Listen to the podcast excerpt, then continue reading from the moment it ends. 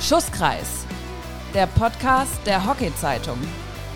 Mit Martin Zwicker und Sören Wolke. Powered by Upchoice. Da sind wir wieder mit einer neuen Ausgabe vom Schusskreis. Folge Nummer 38, Zwick. Äh, kannst du es glauben? 38. Folge Podcast. Ich bin fast sprachlos, um ehrlich zu sein. Aber hallo erstmal. Zwick, ganz erfolgreiches erstes Wochenende für dich und die BRC-Herren. Vielleicht erstmal ganz kurz zum Start. Wie hat es sich angefühlt, seit Jahren mal wieder Bundesliga in der Halle zu spielen? So wie vorher auch. Also war jetzt irgendwie nichts, äh, nichts Besonderes, um ehrlich zu sein. Aber der Samstagscorer ist ja wieder zurück, ne? Ach so, ja, gut. Sonntag hätte ich auch ein Tor machen müssen, auf jeden Fall, glaube ich. Ja. Aber nein, ist, ich freue mich natürlich irgendwie ähm, wieder Hallenhockey zu spielen, aber im Endeffekt ist es trotzdem irgendwie jetzt nichts Besonderes, muss man, muss man ehrlich sagen. Unsere weibliche U21 hätte sich auch sehr gefreut, eine Weltmeisterschaft in Südafrika zu spielen. Und dann kam, ich glaube, am letzten Freitag direkt die Nachricht von der FIH, nee, es gibt keine Juniorinnen-WM von 5. bis 16. Dezember in Potchefstroom, wenn ich es von dir letzte Folge richtig gelernt habe. Korrekt. Richtige Entscheidung? Neue Virusvariante aus Südafrika? Keiner weiß so richtig, was Sache ist? Ja, die Entscheidung ist auf jeden Fall richtig. Also die Gesundheit der einzelnen Sportlerinnen geht natürlich vor und auch der, des Staffs und so. Aber es ist natürlich einfach ein unfassbar harter Schlag jetzt für die Mädels und auch für die anderen Nationen.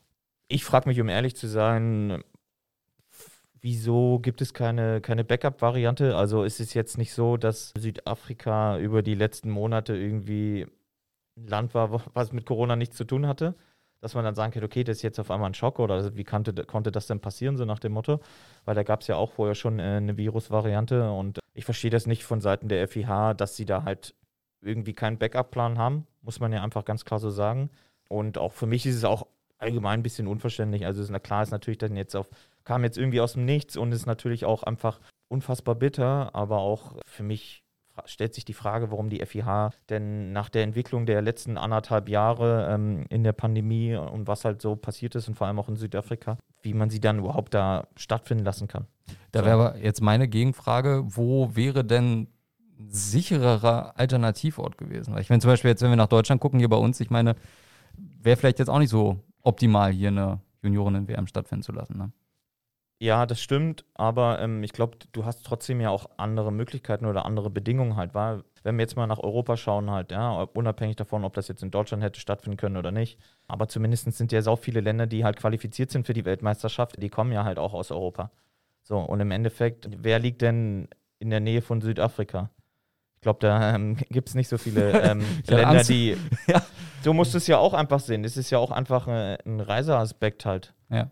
Ja, und ähm, keine Ahnung, ich hatte ich auch letztens gesagt, du hättest ja auch in Australien machen können, halt hättest einfach, weil da halt auch alles ein bisschen sicherer ist und hättest halt einfach vorher alle Leute eine Woche in Quarantäne geschickt und dann hätten sie dann dahin fliegen können. So nach dem Motto. Aber ich meine, das ist für mich halt, wo sich bei mir so die Frage stellt. Also ich, ich freue mich ja zum Beispiel, um jetzt mal den Bogen kurz zu schlagen, einfach, dass ähm, die Union, dass die ja spielen können in Indien. Ja.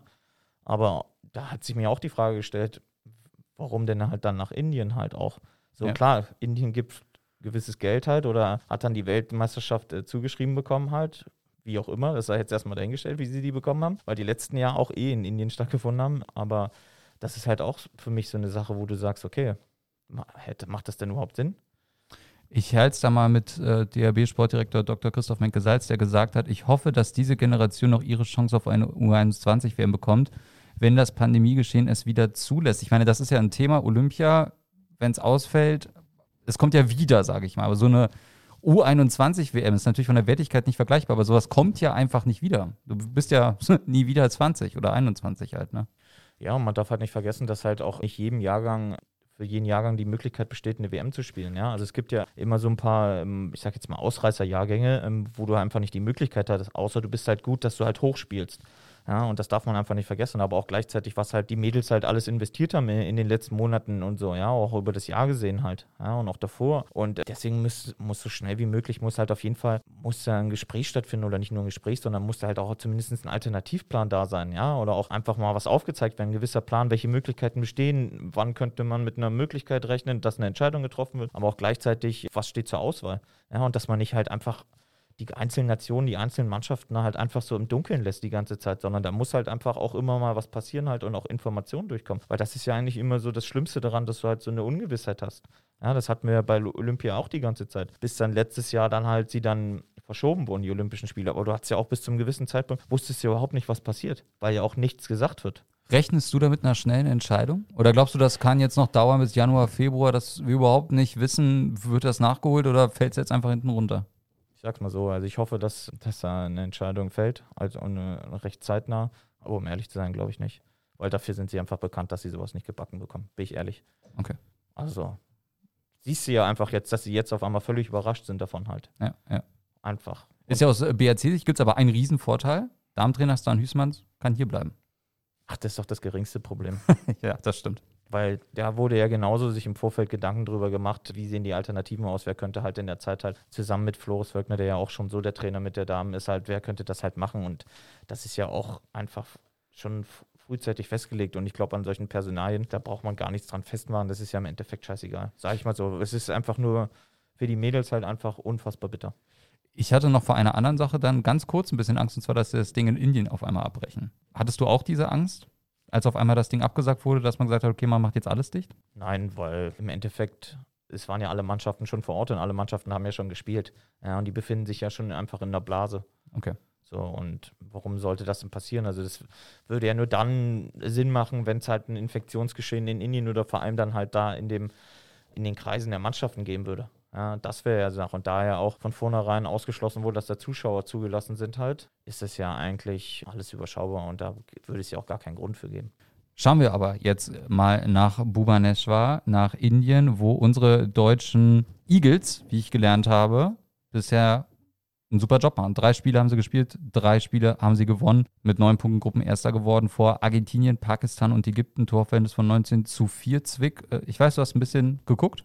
Wie ist dein Eindruck von den U21 Jungs? Also ich habe die ersten beiden Spiele gesehen. Das Spiel gegen Ägypten konnte ich nicht sehen, weil ich selber gespielt habe. Ja, ich sag mal so, vom Spielplan her war es für sie auch irgendwie ganz gut. Ja, dass halt mit Pakistan eine Mannschaft kam, wo sie auch ja nicht so viel wussten, genauso wie bei den anderen Teams auch. Aber Pakistan ja auch irgendwie einen anderen spielerischen Stil hat als zum Beispiel Argentinien. Und ähm, das haben sie top gemacht. Ja, muss man einfach sagen. Und auch man konnte aber auch sehen, dass halt Pakistan die auch vor gewisse Aufgaben gestellt hat, aber gleichzeitig sie ihm natürlich im taktischen und Teamverbund halt natürlich da deutlich besser waren und auch das Spiel souverän dann äh, und verdient gewonnen haben. Ja, und auch das Spiel gegen Argentinien danach, das zweite Gruppenspiel, war dann war ein guter Schlagabtausch, aber auch gleichzeitig so ein Härtetest, ja, der für die, der der Mannschaft halt äh, unheimlich helfen kann, auch im weiteren Turnierverlauf, muss man einfach so sagen, weil ich sag mal, Argentinien unangenehm gespielt hat. Er ist auch auf Ecken gegangen, hat halt versucht, über Ecken zum Erfolg zu kommen, aber auch gleichzeitig auch nach vorne gespielt hat, ja, und auch in der Defensive ganz ordentlich stand, ja. Und das ist halt auch immer so ein gewisser Prüfstand, den man auch immer in so einem Turnier braucht, ja. Und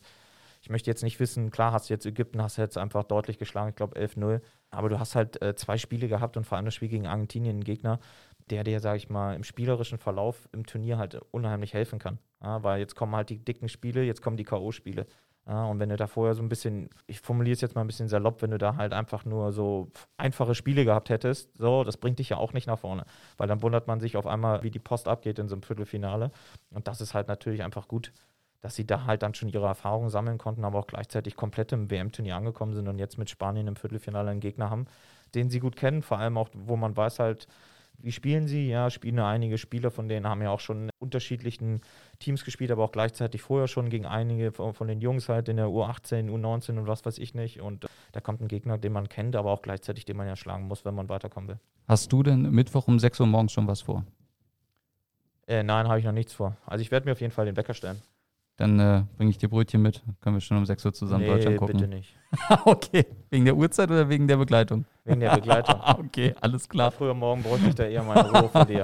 okay. Also, nein, aber ich bin, ich bin absolut gespannt Ja. und äh, ich freue mich drauf und ich drücke den Jungs natürlich die Daumen und ähm, es wäre einfach geil, wenn sie ins Halbfinale kommen. Über Spanien müssen wir jetzt auch nochmal sprechen. Die, ich weiß nicht, ich habe das immer nur auf Facebook auch gesehen, die ständigen Rekorde, die gepurzelt sind bei diesem Turnier und zwar für die meisten Tore in einem Spiel. Spanien gegen die USA.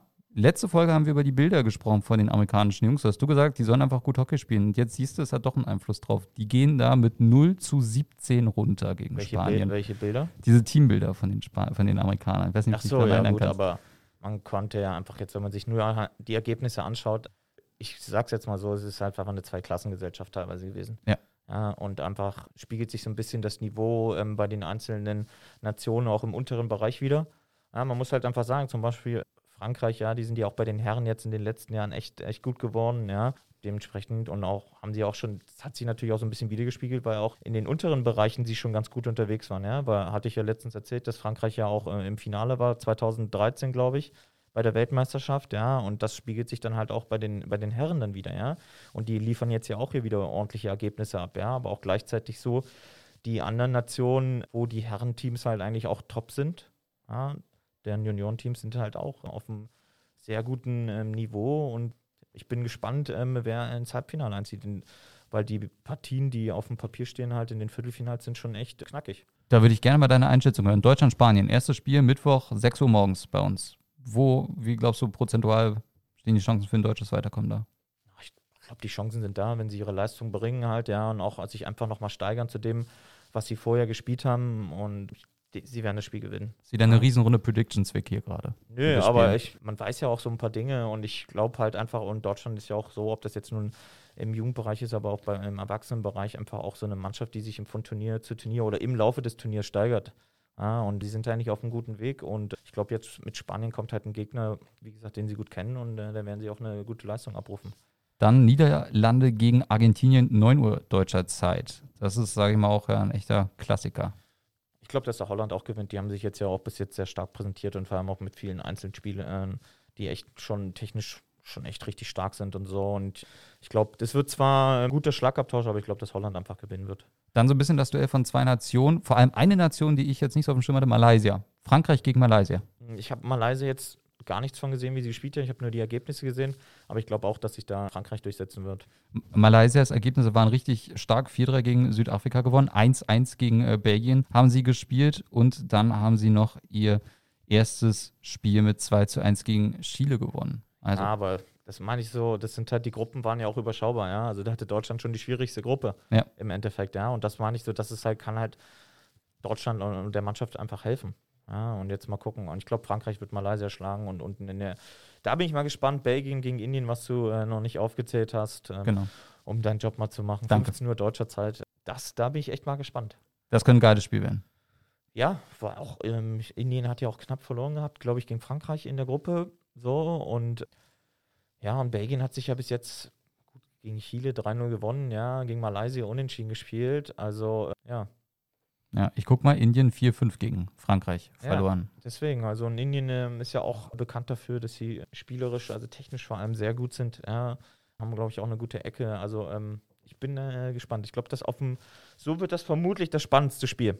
Jetzt würde ich mich mal dafür interessieren, was du für ein Kenner bist. Bester Torschütze bisher, weißt du es aus dem Nein. Gedächtnis? Nee, okay. Dann äh, mal schnell nachgeguckt. Elf Tore nach drei Spielen. Jetzt möchte ich den Namen eigentlich nicht aussprechen, ich sage nur den Nachnamen, Bookens. Ne? Ja. Oder ich weiß gar nicht, was der Nachname ist. Das ist jetzt die nächste gute Frage. Ja, ist es ja. Ja, gut. Miles Bookens, also elf Tore in drei Spielen, das lässt sich mal sehen. Ne? Ja, gut, aber ähm, da gab es halt Ergebnisse mit 17-0 und solche Sachen. Ja, also das darf man halt einfach nicht vergessen.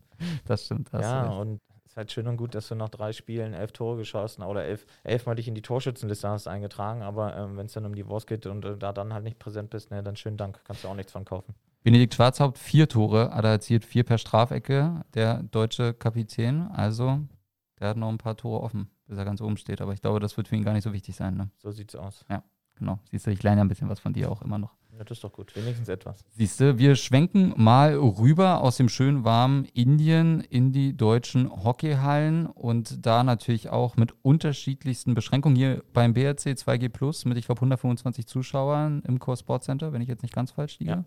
Was ist das für eine Stimmung? Also es ist wahrscheinlich erstmal schön, dass überhaupt Zuschauer da sind, als gar keine, aber. Das ist schon mal klar, ja. Ähm, glaubst du, dass demnächst gar keine Zuschauer mehr zugelassen werden? Hm, ich weiß es nicht, um ehrlich zu sein. Okay. Also ich hoffe es nicht. Wenn man jetzt ein bisschen nach den Regeln geht oder nach den Inzidenzen, wie sie jetzt auch mit den Krankenhausinzidenzen, dass sie das halt nach sozusagen nach gewissen Zahlen ja handhaben wollen. Ich sag mal, ist ja in Berlin ja so, dass wir es ja noch nicht so ausschöpfen mussten mit 2G Plus. Das war, ist, glaube ich, ja noch nicht der Fall. Aber wir machen es ja trotzdem und ist ja auch gut. Es gibt ja halt den, den Leuten, die kommen halt und den, den paar Zuschauern halt auch eine gewisse Sicherheit und ich würde es schade finden, ähm, wenn nicht zumindest die Anzahl, die man jetzt, sag ich mal, die zu den Spielen zugelassen sind, wenn die halt auch nicht mehr kommen dürfen. Wir wollen über vor allem zwei Teams heute sprechen, denn da ist einmal Matthias Gräber der Trainer von Schwarz-Weiß Neuss, jetzt in der DRZ, die rauskommt diese Woche im Interview Zwick und Schwarz-Weiß Neuss, sage ich mal, hat jetzt eher einen suboptimalen Start hingelegt in die Saison. Ja, irgendwie schon, aber haben natürlich an dem äh, Startwochenende gegen beide Top-Teams gespielt, halt, ne? gegen Mülheim und gegen Köln. Das darf man ja nicht vergessen und äh, da kann man auch mal, ähm, ich sag jetzt mal, so ein bisschen unter die Räder kommen. Ja, aber ähm, heißt ja nicht, dass sie sich vielleicht schlecht verkauft haben. Ich habe ein bisschen was gesehen von dem Köln-Schwarz-Weiß-Neuspiel. Da war das Spiel bis zum gewissen Zeitpunkt war es jetzt noch jetzt nicht so deutlich. Ja, ich glaube, das 4-0 ist erst in der 26. Minute gefallen für Köln. Also da sind dann halt schon noch in der zweiten Halbzeit viele Tore gefallen. Das zeigt aber auch, dass halt alle Teams irgendwie noch ein bisschen am Anfang der Saison sind. Und ich glaube, jetzt für Neuss ist jetzt der Prüfstein nicht äh, Mülheim und nicht Köln. Also es gab einmal ein 15 zu 6 für Mülheim am Samstag gegen Neuss und für Köln gab es ein 15 zu 3 in Neuss am Sonntag. Also mal ein entspanntes Torverhältnis von 9 zu 30. Aber du hast es gesagt, gegen die beiden Top-Teams. Was wäre jetzt eine Frage, wenn du jetzt als Journalist arbeiten würdest? Also wenn du jetzt sozusagen den Job vom Redaktionschef Uli Meier hättest, was wäre so eine Frage, die du äh, jetzt dem lieben Matthias Gräber stellen würdest? Das ist eine sehr gute Frage. Ja, siehst du. Keine Ahnung. Ich würde wahrscheinlich fragen, wie sie äh, die nächsten Spiele angehen und auf welche Gegner sie vor allem schauen oder wo sie großen, auf welche Spiele sie den großen, größten Wert legen. Ja, man ähm, darf ja nicht vergessen, das sind irgendwie so Kleinigkeiten im Hallenhockey, dass du vor allem irgendwie gegen die Gegner, die mögliche direkte Konkurrenten sind, dass du ja vor allem deine Heimspiele gewinnst. Ja, darum geht es ja. ja. Und auch, ich glaube, man fährt auch einfach immer ganz gut, weil man ja weiß, okay, bis Weihnachten muss man schon eine gewisse Punktzahl irgendwie gesammelt haben, ja, weil im Januar stehen dann ja nur noch zwei Spiele an und da kann man dann halt einfach Pech haben, dass dann halt einfach schon alles gelaufen ist, muss man ja auch so sehen, ja. Und deswegen werden die sich schon ein gewisses Ziel gesetzt haben, gegen welche Gegner sie ihre Punkte holen wollen und wie viel sie auch bis Weihnachten haben wollen. Kann man jetzt sagen, durchaus wichtiges Spiel für die Neusser am kommenden Freitag, 3. Dezember in Köln bei Blau-Weiß. Absolut. Also ich glaube, das sind die Spiele, die zählen für die Neusser, ne? Ja, ja, weil das ein direkter Konkurrent einfach ist. Ja, und da geht es darum, dass du halt auch selbst auswärts, dass du da halt äh, das Spiel halt einfach nicht verlierst. Ja, ja, auf alle Fälle. Und dann auch noch in der DRZ zu lesen, auch die wollen wir nicht verschweigen, die Damen vom ATV Leipzig. Da ist Christian Hufnagel auch äh, in der DRZ zu Wort gekommen. Also ATV Leipzig ist eine ganz besondere Situation. Sachsen, Lockdown. Du hast mir jetzt vorhin schon erzählt, da sind Spiele auch getauscht worden und die gelten jetzt Profisportlerin. Vielleicht kannst du das den Zuhörern auch noch mal ein bisschen nee, näher bringen. Also ich glaube jetzt, dass die Spiele getauscht waren, okay. wurden, weil sonst würden sie ja, wäre glaube ich ja kein normaler Spielplan, wenn du erstmal direkt am Anfang viermal auswärts spielst. Ja. Also ich glaube, dass sie da einfach sich entschieden haben, mal einfach die Spiele zu tauschen. Aber ich glaube ja, dass sie ähm, trainieren können ja, deswegen meinte ich das mit Profisportlern, weil wenn du in der ersten Bundesliga spielst, wirst du ja meistens so eingestuft und dann darfst du dann in deiner jeweiligen Region, da hast du dann die Möglichkeit zu trainieren halt. Ja, dann hast du natürlich gewisse Voraussetzungen, ja, die du schaffen musst, ja, durch Testung und sowas, ja, die dann natürlich ähm, dazugehören und was ja auch irgendwie wichtig ist. Aber ist natürlich halt eine besondere Situation, ja, muss man ja einfach ganz klar sagen. Aber ich sehe ja gerade, hast du doch gezeigt, sie haben ja zu Hause gespielt. Ja, nee, sie haben jetzt äh, auswärts gespielt. nee, Sonntag. Sonntag haben sie, Tatsache hast du recht, gegen Westmann haben sie zu Hause ja, gespielt. Also ja, also dürfen sie halt ja auch ganz normal ihre Spiele ja, ähm, zu Hause austragen halt. Vermutlich genauso wie beim Fußball auch, ohne Zuschauer. Ja. Ähm, aber sie dürfen spielen und das ist ja schon mal ist ja eine gute Sache, weil wenn sie spielen können, dann können sie auch, dürfen sie halt auch trainieren. Ja, und das hilft ja schon mal. Werden wir langsam sportlich, dann gab es das erste Spiel in Osternimburg in Sachsen-Anhalt. Da gab es ein 9-5 für die Leipzigerin und dann gab es ein 1-5 zu Hause gegen die Zehndorfer Wespen. Ich würde trotzdem sagen, auch wenn man das Spiel gegen Wespen verloren hat, trotzdem sehr solider Saisonstart, oder? Ja, und vor allem auch das Spiel, wo sie punkten wollten, glaube ich, gegen Osternienburg und in Osternienburg ähm, haben sie gewonnen und darum geht es ja auch. Ja. Ah, Wespen ist ja auch eine Mannschaft, die auch Ambitionen zum Viertelfinale hat. Aber es will jetzt ja nicht heißen, weil ich kenne die Ambitionen nicht von ATV Leipzig. Sie standen ja auch schon mal im Viertelfinale ATV Leipzig, wenn ich mich nicht irre, vor ein paar Jahren. Und ähm, sie waren ja schon in der Halle in der Ostliga auch schon immer eine Mannschaft, die halt zumindest eher nach oben guckt halt, ja, oder auch die Möglichkeit hat, sag ich mal, unter die ersten beiden zu kommen, als ähm, dass sie um den Abstieg spielen. Aber aufgrund der Situation und auch wie man weiß halt, dass es jetzt nicht so ist, dass ATV Leipzig da aus, aus dem Vollen schöpfen kann und unfassbar viele Möglichkeiten hat, auch Spielerinnen zu generieren, ja, dass die halt äh, sozusagen immer im Verein aktiv sind, sondern du musst ja auch schauen, ähm, dass du die Leute ja zusammenhältst, ja, und das schaffen sie ja schon seit sehr vielen Jahren. Und ich glaube, sie hatten natürlich auch so ein paar Schwierigkeiten halt auf dem Feld halt, ja, auch im Jahr zuvor halt auch, als die Saison dann ja auch abgebrochen wurde halt, ja, und sie spielen ja weiterhin in der zweiten Liga auf dem Feld und so und ähm, das ist halt alles nicht so einfach und ich glaube, oder ich drücke dir die Daumen, dass es halt in der Halle halt einfach gut läuft und frühzeitig alles klar ist und mal gucken, vielleicht sind sie auch für eine Überraschung gut. Am kommenden Wochenende geht es dann für die Leipzigerin nach Berlin. Da treffen sie dann auf Mariendorf am Samstag und, nee, am Sonntag auf Mariendorf und am Samstag auf Tusli. Also da ist durchaus was drin für die Leipzigerin. Wir müssen aber natürlich über die Mannschaft auch noch sprechen, Zwick, die, die, glaube ich, jetzt geschätzt meisten Tore geschossen hat an diesem Wochenende. Ja. Und das ist die Damenmannschaft vom BRC mit 43 äh, zu 2 lautet das Torverhältnis der BRC Damen. Ein 22 zu 1 gegen Mariendorf und ein 21 zu 1 gegen Osternienburg. Wir haben über die unterschiedlichen Stärken der Staffeln gesprochen. Müssen wir dann vielleicht das doch ein bisschen relativieren und sagen, dass es im Osten doch ein Unterschied ist, also dass es einmal den BRC gibt und dann die anderen? Hm. Ja, jetzt nach den ersten zwei Spielen vielleicht schon. Aber man darf nicht vergessen, dass es ging halt gegen Osternienburg und äh, Mariendorf und das sind ja eher so die beiden Teams, die womöglich um den letzten Platz halt streiten, ja, ohne da mich irgendwie aus dem Fenster lehnen zu wollen. Aber klar, du musst auch, er muss die Gegner erstmal so hoch schlagen, das ist schon mal, das ist schon mal klar. Aber wie auch vorher gesagt, also Osternienburg und Mariendorf haben jetzt nicht unbedingt den Anspruch, sage ich mal, Punkte gegen BRC zu holen. Wenn es natürlich möglich ist, dann versucht man das natürlich schon. Aber im BRC hat zu Hause gespielt, halt, ja, man müsste mal sehen, wie es dann halt bei den Heimspielen von den einzelnen Teams läuft. Aber ich würde jetzt nicht sagen, dass du halt äh, BRC hast und den Rest, weil ähm, die letzten Jahre hat es ja auch irgendwie ein bisschen gezeigt. Klar, BRC war die letzten Jahre immer Erster, aber es war jetzt aber auch nicht so, dass es halt ähm, ein kompletter Durchmarsch war jedes Mal, sondern es gab auch schwierige Spiele, ja, und es ist jetzt ja auch nicht so, dass die anderen Teams irgendwie nachgelassen haben, sondern Wespen hat ja auch noch mal ein paar Spielerinnen bekommen halt, ja, die haben sich auch ein bisschen etabliert. Ich weiß jetzt nicht, wie komplett die Kadersituation aussieht, ob alle spielen von denen, ähm, ich weiß, dass Charlotte Stabmoss zum Beispiel zwar nicht spielt, ja, aber Tusli hat ja auch schon seit Jahren jetzt so ein bisschen so eine jüngere äh, Mannschaft zusammen. Und das wären dann halt ein paar andere Prüfsteine dann für den BRC. Aber es sollte ja im Endeffekt egal sein, weil sie wollen ja Erster werden und wollen sich halt sozusagen so möglich in Position bringen, aber auch spielerisch in Position bringen, dass sie dann halt im Viertelfinale halt bestehen können. Und darum geht es ja auch. Und dann muss ja so oder so Wespen oder Tusli schlagen oder dann halt später ATV Leipzig. Bei den Damen gab es noch einen äh, sehr spannendes Spiel, also ein sehr schönes Spiel auf dem Papier, UAC gegen HTRC und der Endstand, da musste man doch ein bisschen genauer gucken, sag ich mal, 1 zu 7. Also HTRC gewinnt 7-1 bei UAC. Übrigens an der Stelle viele Grüße an äh, unsere liebe Kollegin Susi Hauke, die mal entspannt zwei Strafecken reinschießt zum 1-0 und 4-0. Der UAC wirklich im Totalumbruch, also auch wenn man mal so ein bisschen auf die Namen guckt, die spielen. Ne? Ja, aber die haben sich ja auch, das haben wir auch auf dem Feld ja schon festgestellt, die haben sich ja dann aber auch im Laufe der Saison halt sehr gut gefangen war und haben sehr viele Punkte geholt. Also da gibt es ja schon, sag ich mal, das System und auch so ein gewisser Teil, klar ist da ein Umbruch da, sondern aber sind ja trotzdem die Spielerinnen, die ja vorher schon gespielt haben, die sind halt nur ein bisschen in andere Rollen gerutscht, ja, in verantwortungsvolle Rollen. So sieht es ja einfach aus und ich glaube, der HTC, der war ja schon immer eine gute Hallenmannschaft. Ja, also das schon über Jahre hinweg und sie machen halt einfach gerade da auch ein bisschen weiter, wo sie auf dem Feld aufgehört haben. Ja, und ähm, die sind ja auch eine Mannschaft, die schon in dieser Konstellation auch schon echt lange jetzt schon zusammenspielt, ja. Und die wissen auch ganz genau, was sie, was sie machen und was sie zu machen haben. Es gab auch noch ein Spiel, Zwick, was deutlicher war als euer 15 zu 2 gegen Mariendorf und das war das 16 zu 0 von Rot-Weiß Köln gegen Blau-Weiß Köln. Also ich sag mal, da glaube ich, haben die Jungs von Blau-Weiß Köln sich was Schönes vorgestellt, als in so einem Stadtderby gegen Rot-Weiß erstmal selber kein Tor zu schießen und dann auch noch 16 hinten reinzukriegen, oder?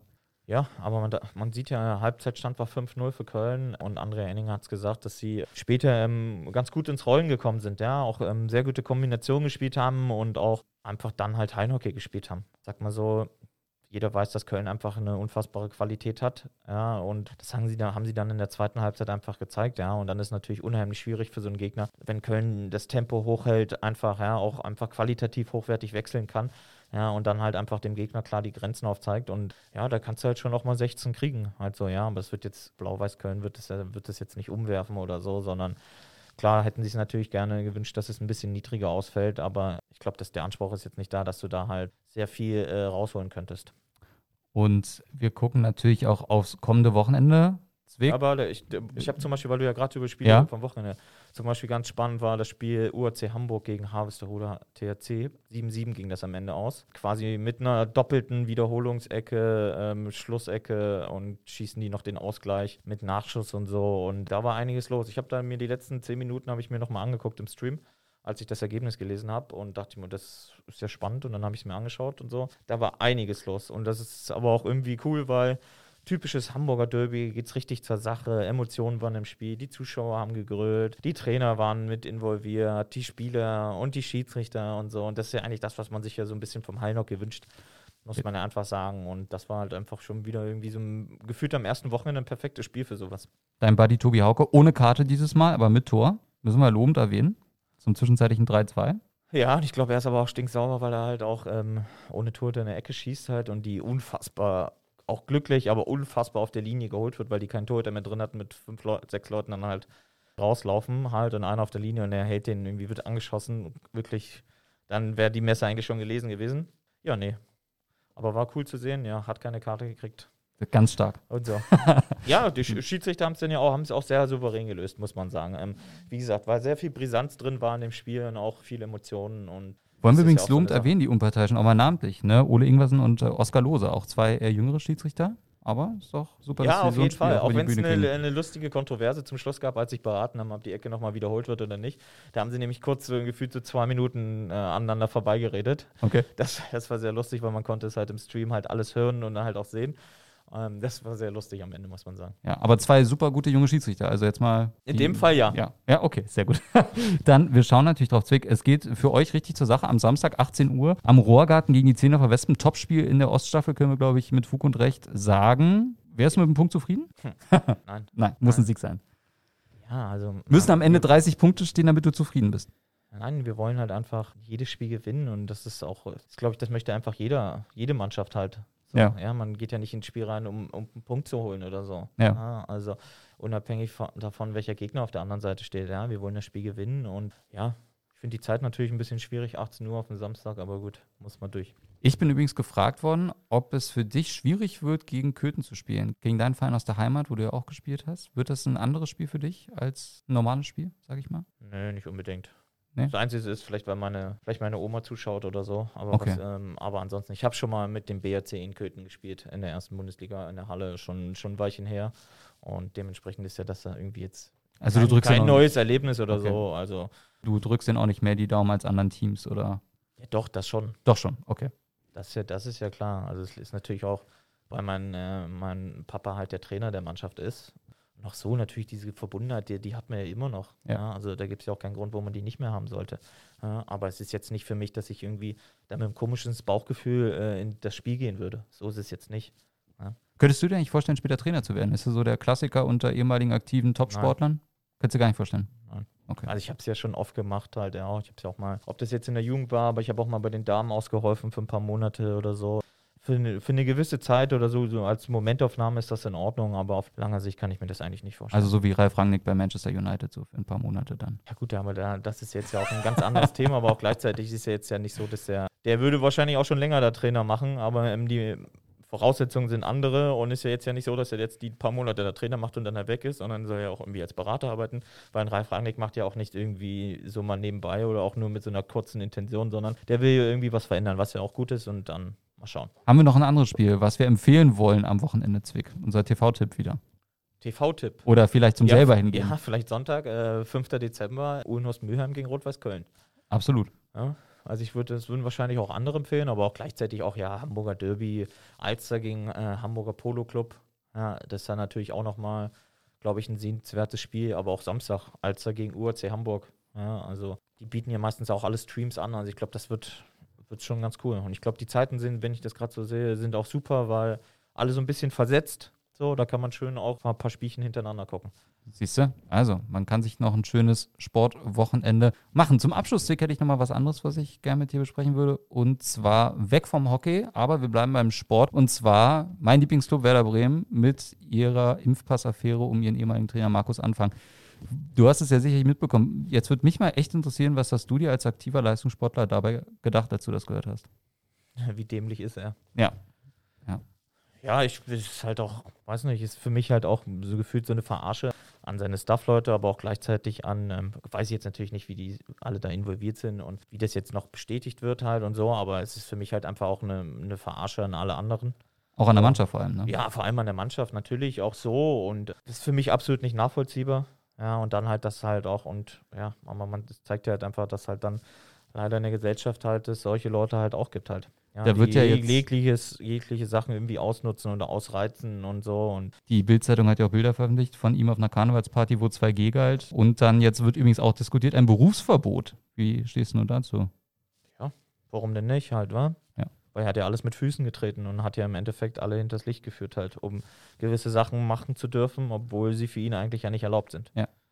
Ja, und das ist ja auch, ob das jetzt nun damit was zu tun hat, aber auch mit anderen Dingen halt. Ja. ja. wenn die halt, wenn du dafür die Voraussetzung nicht hast oder das für dich einfach nicht erlaubt ist, dann kannst du das halt einfach nicht machen und dann darfst du halt einfach eine Strafe. Ist ja genauso, wenn nur weil, keine Ahnung, bist jetzt Formel 1-Fahrer, ja, und ähm, wirst mit dem Handy am Steuer erwischt, so, dann, ja, dann kriegst du halt dann halt einfach darfst wahrscheinlich Lizenz dann, nee, entzogen. Nö, ja. das nicht, aber du darfst, äh, kriegst dann halt Fahrverbot auf der, ja. auf der normalen Straße, weil das andere ist ja eine Formel 1 Strecke ist ja jetzt, sag ich mal, dann wie eine Arbeits, ein Arbeitsgebiet halt. Ja. ja, das ist ja dann was anderes halt. Ja, weil du darfst ja, glaube ich, auch schon mit 17 dürftest du ja, glaube ich, Formel 1 fahren, wenn ich mich nicht irre. Du brauchst ja diese Lizenz, ja, ne? genau. Ja musst halt aber auch für Tests machen, so, ja, aber ich meine, dann ist ja dann mal trotzdem ja nicht davor gefreit, dass er das halt dann nicht mehr machen darf halt. So, ja. Wie ist denn das eigentlich, ganz kurz, wenn wir eine 2G-Veranstaltung haben? dürfen Sportler mitspielen und mitmachen, die nicht geimpft oder genesen sind. Ja, gut, aktuell ist das ja erlaubt halt, weil das zählt ja als Arbeitsfeld zum Beispiel, weil du das ja wahrscheinlich auf den Fußball beziehst, weil du oben 2G-Zuschauer hast ja, oder 2G Plus genau. und unten auf dem Spielfeld halt gibt es halt Spieler, ähm, die sich bis jetzt ja nicht entschieden haben, sich impfen zu lassen.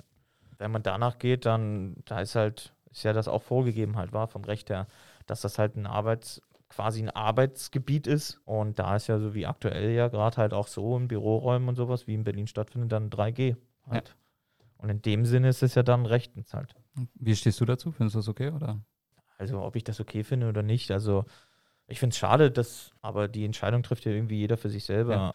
Aber wenn ich jetzt bei uns danach gehe, also ich bin froh, also dass ich geimpft bin und dass halt auch ähm, viele andere aus meinem Umfeld oder eigentlich alle aus meinem Umfeld sich dafür entschieden haben einfach. Weil das gibt halt zumindest in gewissen Rahmen ähm, schon ein bisschen mehr Sicherheit.